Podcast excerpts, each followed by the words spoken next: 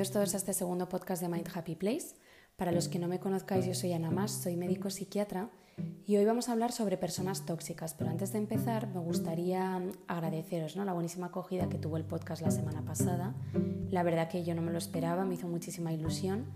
Y también pues quería agradeceros que dedicaseis pues unos minutos de vuestro tiempo a mandarme mensajes con recomendaciones y vuestro feedback, porque bueno, esto me ayuda mucho a mí a ir mejorando semana a semana y entre todos que podamos hacer que este espacio sea pues lo más útil posible, ¿no?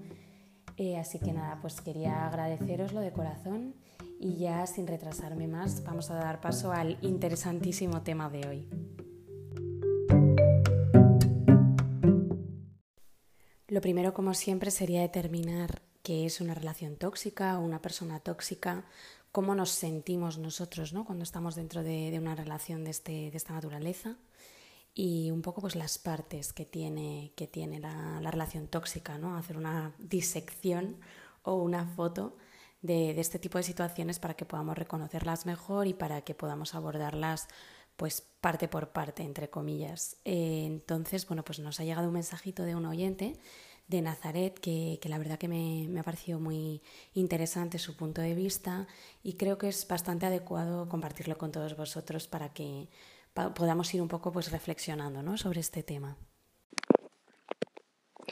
Bueno, pues como somos responsables de gestionar nuestras propias dificultades, eh, yo pienso que es, o sea, que hay que determinar eh, a qué se debe la toxicidad de las personas. O sea, esa toxicidad debe responder a unos criterios objetivos y reales, porque, mm, o sea, eh, a lo mejor es una necesidad que nosotros tenemos de amor mal enfocada respecto a, a algunas personas. Entonces, eh, nosotros necesitamos sentirnos queridos de forma profunda y real, ¿no? Sentir que nos conocen y nos quieren por ser como somos. Y, las y son importantes las vinculaciones que establecemos en nuestro círculo personal y, en esas vinculaciones tiene que existir una relación de plenitud con ellas. Entonces, eh, hay a veces que o sea, que, que, determinamos que una persona es tóxica porque no responde a nuestras expectativas, no porque realmente lo sea. No sé si me he explicado.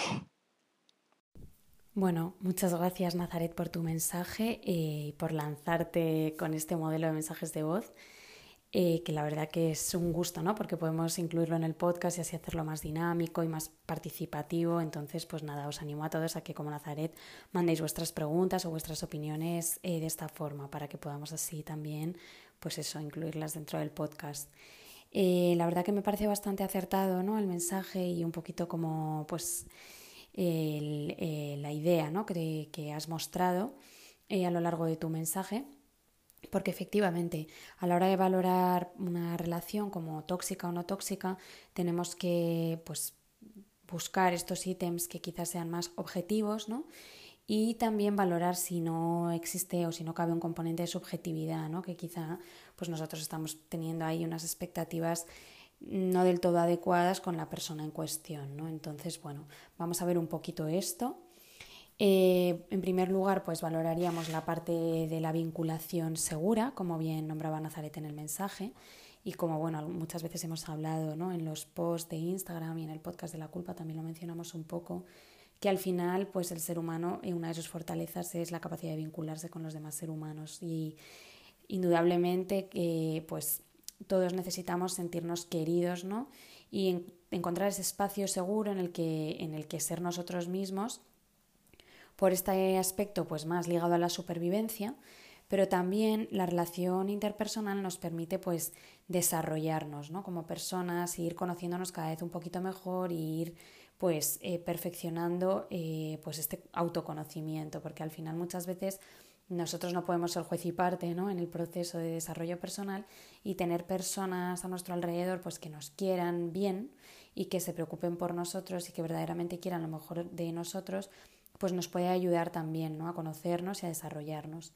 Entonces eh, se me planteaba un poco la, la, duda, o bueno, no la duda, la pregunta de, de ¿cómo definiríamos una relación sana? ¿no? Porque a veces para definir lo que es una relación tóxica tenemos que reflexionar previamente sobre lo que consideramos que es una relación sana. Y yo pensaba que las relaciones sanas son aquellas en las que te sientes a gusto siendo tú mismo, en las que te sientes valorado, ¿no? en las que se reconocen tus logros, tus aptitudes y en las que también se te ayuda a crecer, ¿no? Y, y en las que se te, pues, se te corrige y se dicen las cosas que se pueden mejorar, pero siempre con este, con este punto de crítica constructiva, ¿no? no con un afán destructivo o de hacer daño, sino como con una esperanza de, de ayudar al otro a mejorar.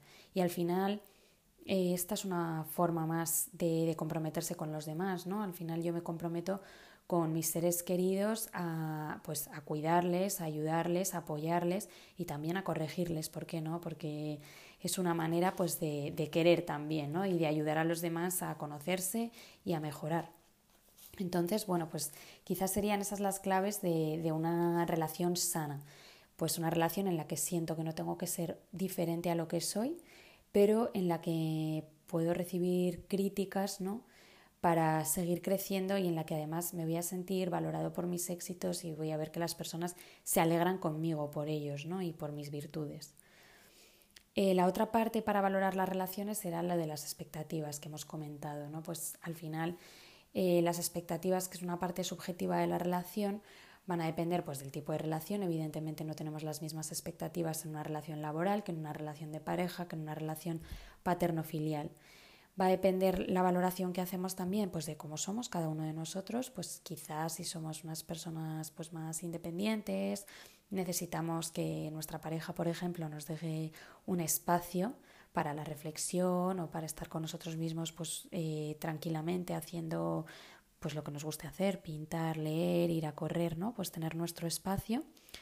O quizá no, quizá somos personas más dependientes o más que necesitamos más el contacto estrecho y precisamente lo que buscamos es una persona que, que esté más pendiente de nosotros, ¿no? que nos pregunte más, que, que nos pues eso, que, que nos acompañe más.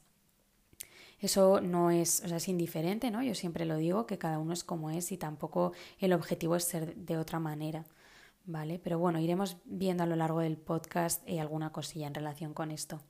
Y otro factor a tener en cuenta, en, como en esta primera, bueno, en esta primera foto que hacemos de, de lo que es una relación de pareja y de cómo valorar mi relación de pareja, sería la educación. Pues si yo he crecido en un entorno en el que pues mi familia ha sido muy comunicativa, muy expresiva y pues todos siempre nos hemos contado nuestros sentimientos y nuestras cosas, pues evidentemente voy a, voy a necesitar ¿no? esta, quizá esta comunicación en, en alto grado y sin embargo si he crecido en un entorno en el que las personas pues quizá eran un poquito más retraídas, pues mmm, a lo mejor no me siento cómodo, ¿no? Expresando todo lo que tengo dentro de mí, necesito pues hacerlo de, forma progresiva, poco a poco, o en un momento determinado en el que yo me sienta a gusto.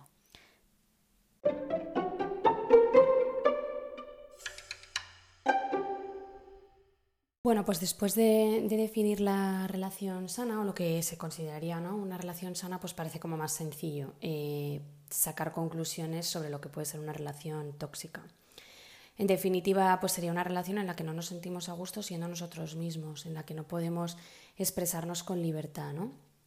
Tenemos la percepción de que nunca somos suficiente para el otro, de que el otro critica de una forma destructiva, de una forma que no me, que no me ayuda a avanzar, que únicamente me frustra, eh, que a lo mejor es excesivamente rígido conmigo y no entiende que, que somos distintos, que podemos tener distintos puntos de vista y constantemente quiere que las cosas pues quizás se hagan a su manera o hacernos ver que estamos equivocados.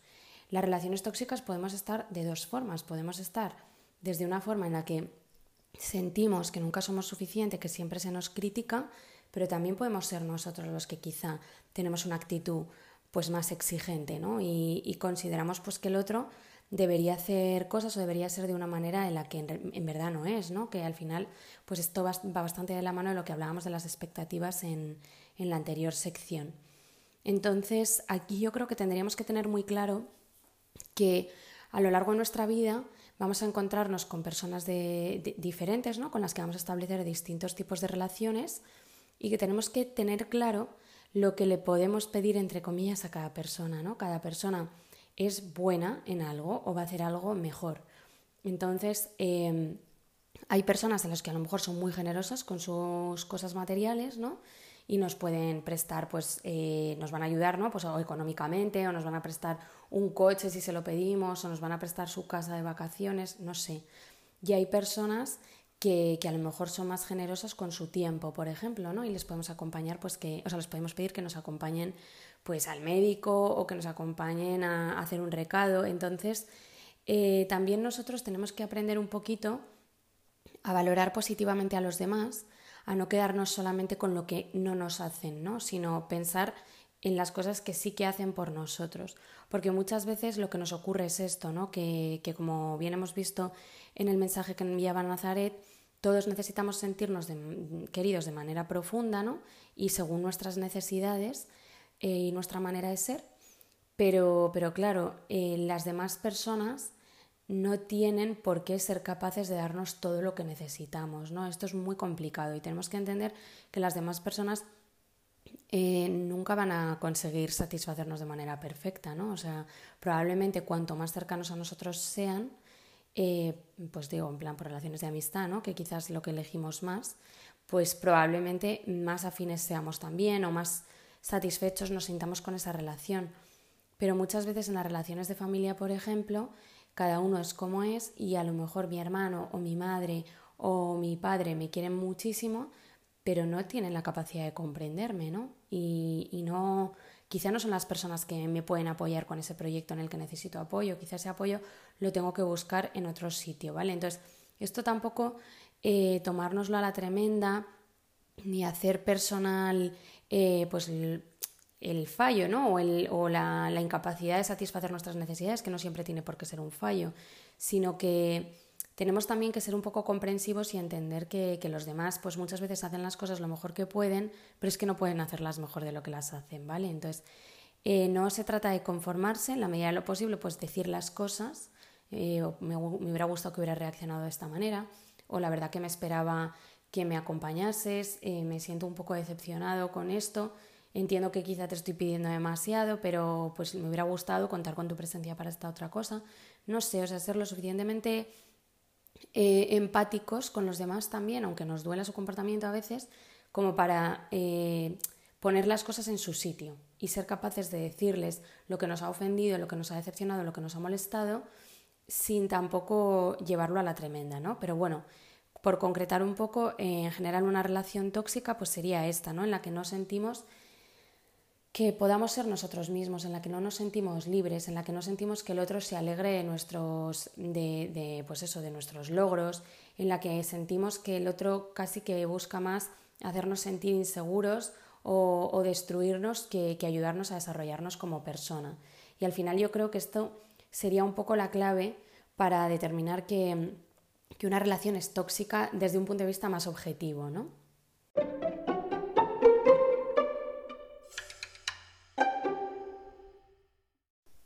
Y terminamos ya con nuestros tips finales. Antes de, pasar a esta última parte, me gustaría hacer un brevísimo resumen sobre lo que hemos visto en el podcast, porque bueno, hemos tratado muchas cosas y al final no sé eh, con qué ideas nos vamos quedando, ¿vale? Entonces tendríamos estos dos tipos de relaciones tóxicas, ¿no? Unas que son pues más objetivas, en las que la persona pues no nos valora, no se alegra de nuestros logros, constantemente nos critica y nos hace sentir frustrados, ¿no? que sería lo que yo definiría como una relación tóxica propiamente dicha, y luego tendríamos este tipo de, relaciones como poco satisfactorias, ¿no? en las que el otro no es capaz de satisfacer alguno de los planos o varios de los planos en los que nosotros necesitamos sentirnos pues, más comprendidos o más acompañados. Entonces habría que ir valorando en función de eh, si estamos en la una o en la otra, en el primer tipo, ¿no? en las relaciones tóxicas, pues la realidad es asumir que no vamos a cambiar al otro y que tenemos que aprender a protegernos ¿no? y a distanciarnos. Quizá muchas veces no es posible distanciarse de una manera física porque es una persona con la que, por lo que sea, tenemos que, que convivir o con la que tenemos que compartir nuestro espacio de trabajo, pero sí distanciarnos emocionalmente, ¿no? Tratar de compartir pocas cosas con esa persona, tratar de, de, pues de eso, de tener el mínimo contacto eh, posible con, con, esta persona y poco a poco ir estableciendo ahí esas barreras o esas medidas de protección para que la persona no pueda acceder a nuestro mundo interior ¿no? y destruirlo a través de esas críticas destructivas o a través de, pues no sé, ridiculizaciones o haciéndonos sentir inseguros. Sin embargo, en el otro tipo de relaciones en las que nos sentimos menos satisfechos, yo creo que sí que tendríamos que, por una parte, tratar de expresar nuestras necesidades de forma asertiva, ¿no? y por otra parte tratar de desarrollar también nuestra tolerancia y nuestra empatía. Entonces, eh, como primer punto, yo creo que es importante en general en la vida aprender a no tomarnos como medida de las cosas, entender que cada uno de nosotros somos diferentes, que hemos sido educados en entornos distintos y que nos han enseñado a querer de maneras distintas. El objetivo es aprender a querer a los demás como ellos necesitan. No solamente por, por, sumisión o por, no, sé, no, por eso, ¿no? sino por, por una, como una ambición personal de, ser mejores cada uno ¿no? y de cada vez pues, ser más capaces de empatizar con los demás, ser más capaces de satisfacer las necesidades, eh, pero desde un punto de vista pues no, pues eso, no, no sumiso o no, no absurdo, no sé cómo definirlo, sino desde un punto de vista de desarrollo personal, ¿no? que los demás nos ayudan ¿no? a través de sus maneras de ver la vida, a ver la vida desde otros prismas también. Y al final eso enriquece bastante, ¿vale? Por otra parte, sin justificar a los demás en sus fallos, comprender que son distintos ¿no? y valorar si nosotros, por nuestra manera de ser, somos capaces de seguir en esa relación. Porque hay veces en los que quizá estamos metidos en relaciones en los que queremos al otro pero vemos que hace cosas pues de una manera que a nosotros nos resultan inadecuadas, ¿no? Y intentamos o nos esforzamos por corregirle, ¿no? Entre comillas, pero esta corrección eh, al principio normalmente es sana, en plan, mira, yo creo que podrías mejorar esto, pero claro, en la medida en la que el otro no mejora porque quizá no puede o no es su momento de cambio o lo que sea, nos vamos frustrando, ¿no? Y nos vamos frustrando, nos vamos frustrando y al final acabamos entrando en un estado como de irritación constante en el que el otro únicamente nos hace sentir decepcionados, ¿no? Entonces, ser conscientes de que quizá nosotros no somos capaces de ayudar a esa persona en ese momento, ¿no? Que a lo mejor nuestras personalidades o nuestros rasgos, en otro momento vital en el que esa persona hubiera estado dispuesto a, o estuviera, o no dispuesto, preparado a lo mejor a crecer más, pues nuestros consejos le habrían calado más o le habrían ayudado más, pero que a lo mejor en, ese momento esa persona está en otras batallas de su desarrollo personal y quizá nosotros únicamente lo que estamos haciendo es hacerle sentir mal, ¿no? O hacerle sentir frustrado, agobiado y poco comprendido. Entonces, pues a veces también tenemos que asumir que tenemos que dar un paso para atrás, ¿no? Y, esperar a que el otro pues quiera, quiera dar ese paso para adelante y, y encontrarnos en un camino un poco más pues en el punto medio entre los dos, pero eh, bueno, pues también tenemos que valorar si somos capaces ¿no? de, hacer esto, ¿no? de esperar y de aguantar, porque a veces no somos capaces y lo que tenemos que hacer, pues como en las relaciones tóxicas, ¿no? es separarnos durante un tiempo de esa persona hasta que esa persona pues quizá, eh, no sé, esté en otro momento de su vida o, o, no, o a lo mejor es que esa persona y yo pues no somos tan compatibles, ¿vale? Y luego a mí hay una cosa en la relación interpersonal que me parece clave, que es no buscar culpables, ¿no? O sea, tener esta visión de los demás de que cada uno es diferente, de que no pasa nada, de que hay momentos en los que vamos a ser más eh, compatibles con, con unas determinadas personas y hay momentos en los que no vamos a ser tan compatibles y que, bueno, pues la vida al final es un camino que vamos recorriendo, que a veces nos distanciamos de algunas personas y nos volvemos a reencontrar en el futuro y que, que, bueno, que no tiene por qué ser mal. Pues terminamos con el podcast de hoy. Muchas gracias por haberme acompañado durante estos minutos. Espero que te haya resultado útil y si quieres dejarme alguna duda o proponerme algún tema que quieres que tratemos en este podcast, puedes hacerlo a través de los mensajes de voz de, de la aplicación Anchor, como ha hecho hoy nuestra amiga Nazaret, o puedes escribirme a través del perfil de Instagram arroba anamasvilla o a través de la página web www.mindhappyplace.com o el email de la página hola mindhappyplace.com. Nos vemos en el siguiente podcast.